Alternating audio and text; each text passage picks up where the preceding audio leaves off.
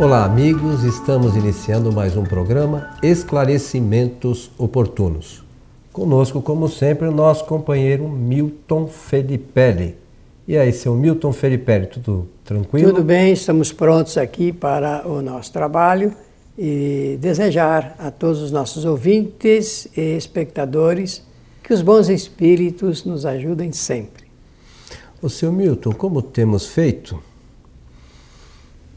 nos foi encaminhada a seguinte solicitação e vamos tentar ajudar aqui no entendimento dessa questão.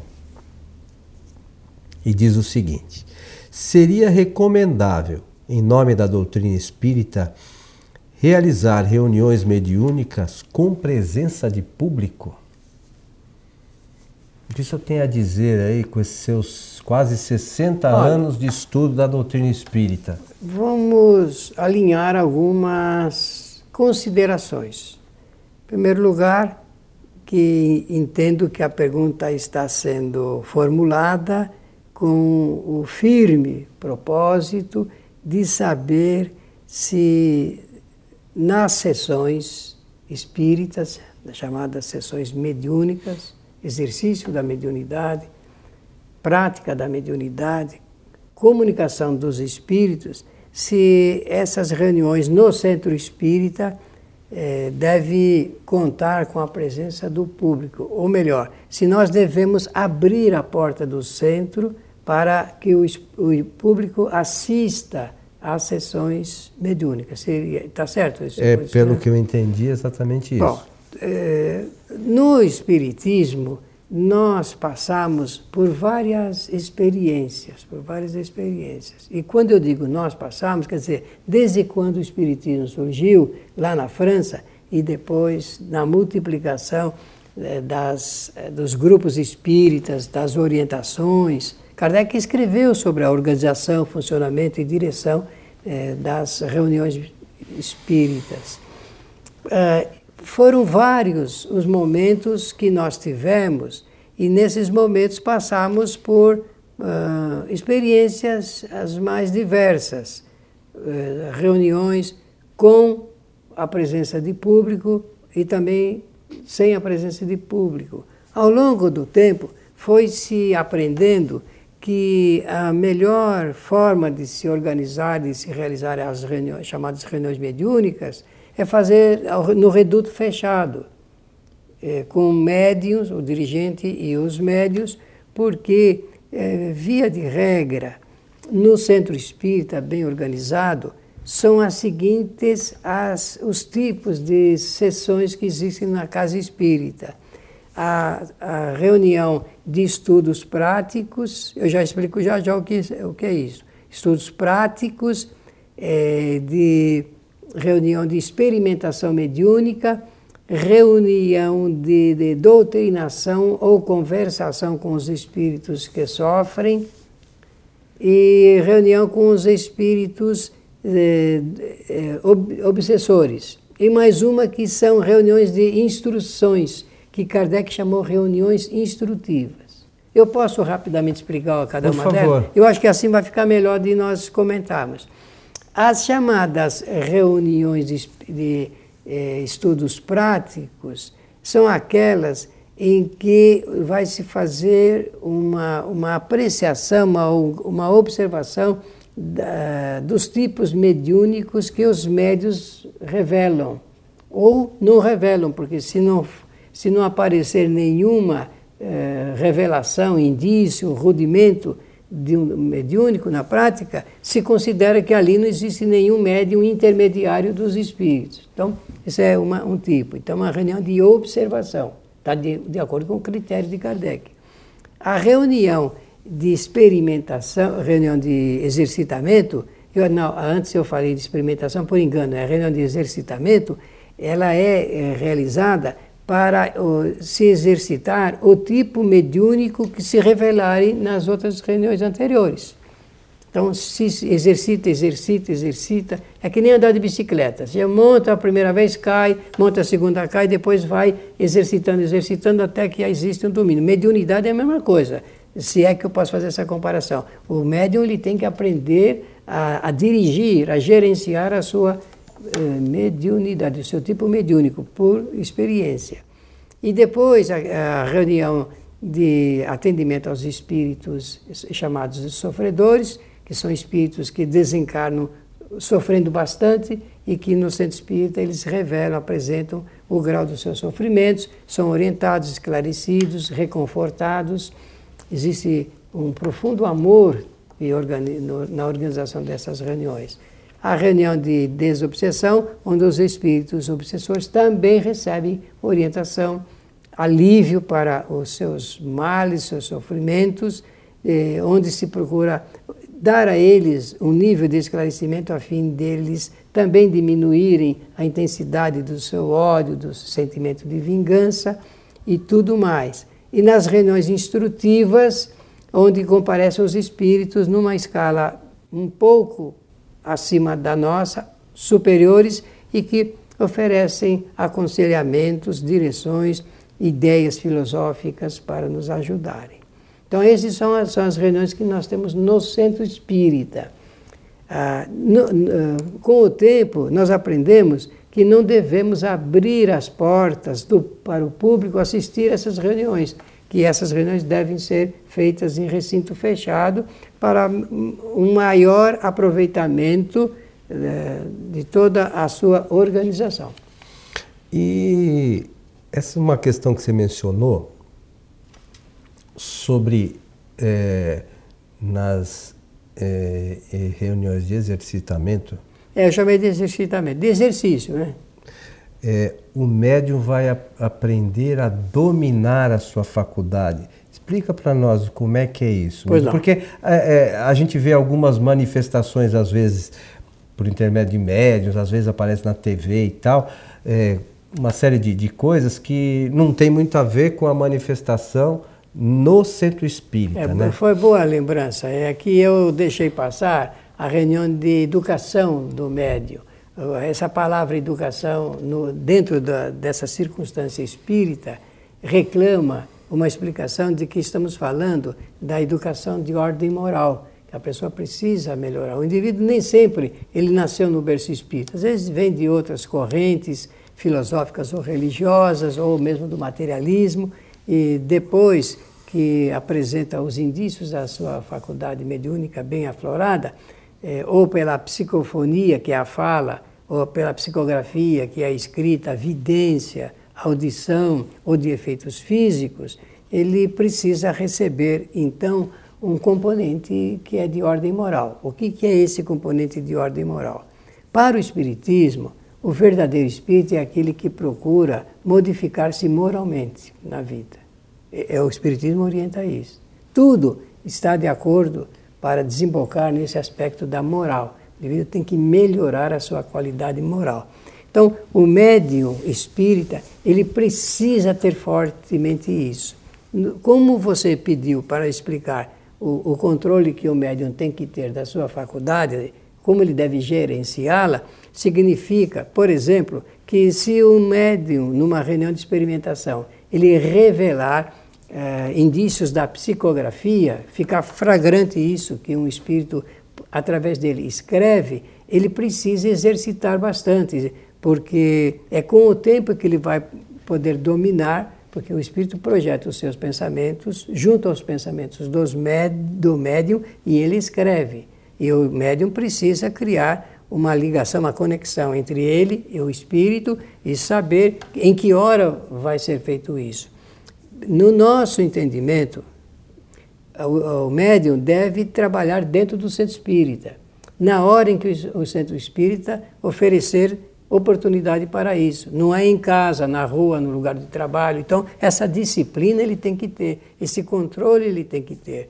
Porque muitas das vezes esses indícios são apresentados não por excelentes espíritos, mas por espíritos, às vezes, até, digamos, de média categoria ou de baixa categoria. Sem esclarecimento. Sem esclarecimento. E ele precisa eh, dominar isso. É o médium que vai governar a sua atividade mediúnica. É ele que é o dono da sua faculdade, não são os espíritos. Então ele tem que aprender ah, em que momento ele vai, vai praticar, dar o, o termo, essa modalidade, segundo ah, o que ele recebe de orientação na casa espírita. Deixei de, de responder, não? Não. É, uma outra questão, inclusive uma pessoa nos encaminhou um e-mail, eu respondi, enfim. Mas é bom, acho que para que a gente esclareça. Dizia a moça assim: lá na nossa casa espírita, na reunião de psicofonia, o que tem acontecido é que está um médium dando, trazendo uma mensagem e outro médium interfere. Isso também é falta de controle, não é isso? Claro, o médium é que ele pode, ele deve represar. Quando um outro médium está oferecendo o, o seu, mensagem, seu trabalho, seja... psicofonia, ele sabe que ele tem que aguardar. O espírito, nem sempre o espírito é, é educado para isso, mas o médium ele tem que se ainda não é o seu momento, se aguarde e depois você vai ter essa oportunidade. Ele tem que ter essa conversa de pensamento a pensamento. É, e as pessoas às vezes acham que não, né?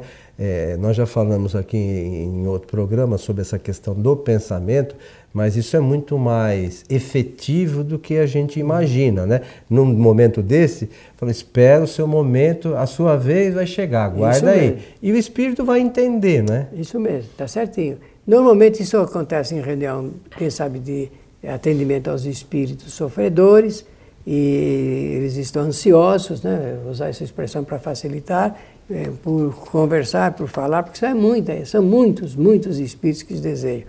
E, e também de lembrar que quando um espírito ele está oferecendo a sua comunicação, sua manifestação, a sua mensagem, uma quantidade grande de outros espíritos a ele conectados estão, por extensão, participando daquele momento e recebendo de, de volta as orientações que são dadas para aquele espírito ali. Então, é, é, nós não temos ideia da quantidade de espíritos que são beneficiados em uma reunião de atendimento dessa natureza. Então, mas é, é, é, é que boa parte das vezes, nessas reuniões, por exemplo, que a gente chama da mais é, comumente da desobsessão, é, nós auxiliamos, por exemplo, está tá se atendendo o espírito, orientando.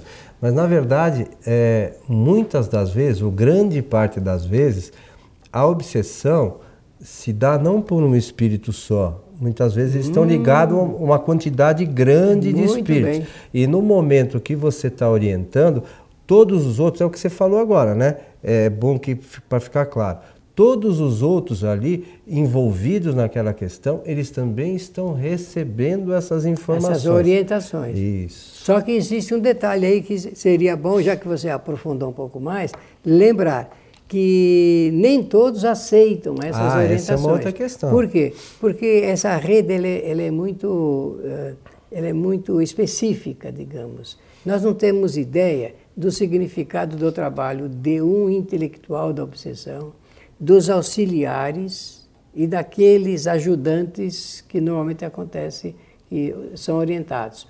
Quase sempre, eu não quero assustar ninguém não, mas é preciso dizer, quase sempre são esses ajudantes é que comparecem no centro espírita. Porque aquele intelectual, quando a obsessão é. O chefe nunca vai, né? Então, manda, manda é auxiliar. É muito né? difícil, é muito difícil. E usam de uma esperteza, porque são muito inteligentes, são atilados na organização de planos, na, na convocação de ajudantes ali. Então, eles formam uma coletividade eh, que precisa ser observada com muito critério e cuidado.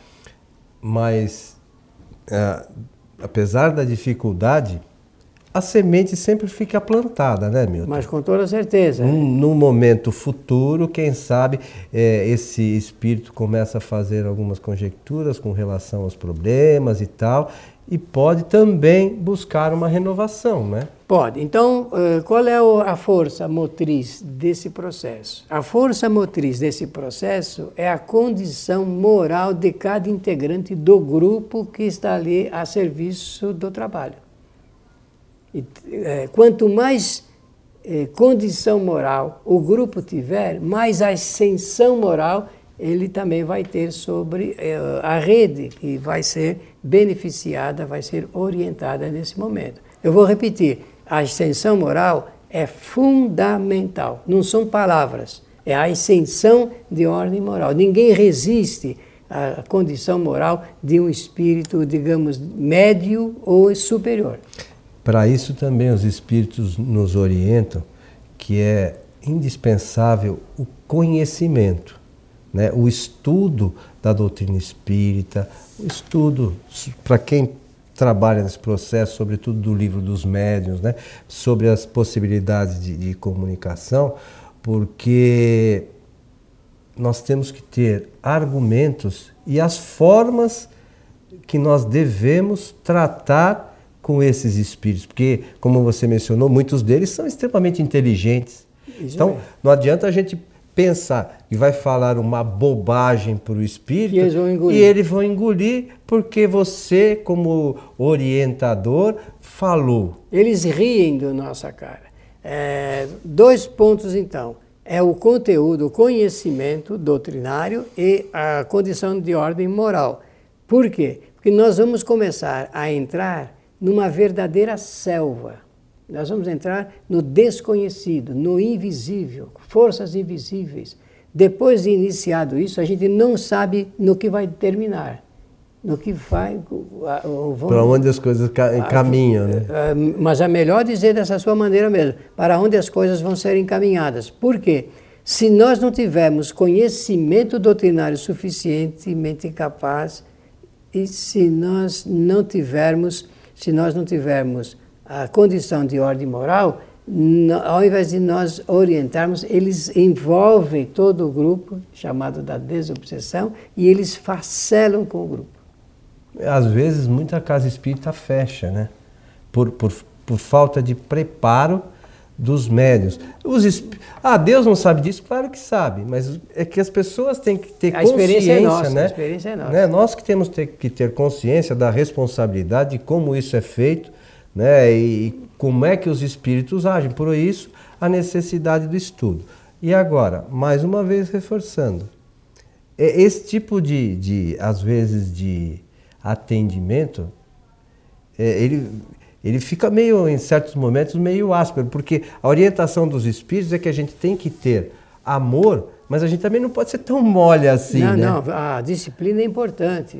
Por isso que eh, eu achei interessante a forma da pergunta, porque dá chance de dizer o seguinte: a não presença de público é um ato de disciplina, de trabalho. E isso faz parte da metodologia do trabalho espírita porque vamos entrar no, na rede de conhecimento com espíritos que nós não sabemos quais são e nós temos que ter, eles têm que conhecer a maneira disciplinar como nós tratamos a matéria.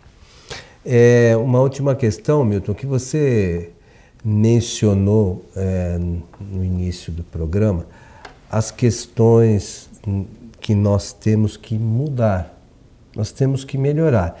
Mas essa melhora é vale lembrar aqui, é ser amanhã um pouquinho melhor que hoje. Ninguém vai ficar perfeito amanhã, né, Milton? Não, não vai. Não. É, é, isso é paulatinamente. Nós temos que tomar cuidado, porque não existe. Eu vou usar uma expressão tentando corrigir uma falsa ideia que existe no meio espírita. Não existe reforma moral. O homem não se reforma moralmente como se reforma uma casa. Então, é, é, existe uma renovação de ordem moral que vai, vai se acrescentando, vai se somando ao longo do tempo. Para isso, Coelho, eh, lembrar aqui no final, finalizando a minha parte, de que os, o Espiritismo propõe eh, esse trabalho de renovação eh, segundo o, que, o conteúdo que está num livro espírita chamado O Evangelho segundo o Espiritismo. É excelente porque eh, Kardec fez um estudo lembrando os ensinamentos morais de Jesus de Nazaré. Muito bom, meu amigo Milton. Então estamos chegando a final. Você já finalizou sua parte, suas despedidas então para o seu, para o nosso Que os amigos. bons espíritos nos ajudem sempre, sempre, sempre. Lembramos que a nossa casa, a Sociedade Espírita Francisco de Assis, sediada na cidade de São Paulo, na Vila Prudente, tem atividades para o público às quartas e sextas-feiras, a partir das 19h30 horas. às sextas-feiras, nós transmitimos as nossas palestras públicas ao vivo pelo nosso site www.tvfraternidade.com.br. E depois dessas palestras editadas, aí elas vão para um outro site onde você eh, pode assistir a qualquer momento as palestras, o programa Esclarecimentos Oportunos, o programa Transição e os outros programas que nós produzimos. E este site é simples e bem sugestivo: kardec.tv. A você que esteve conosco, o nosso abraço e até o nosso próximo encontro.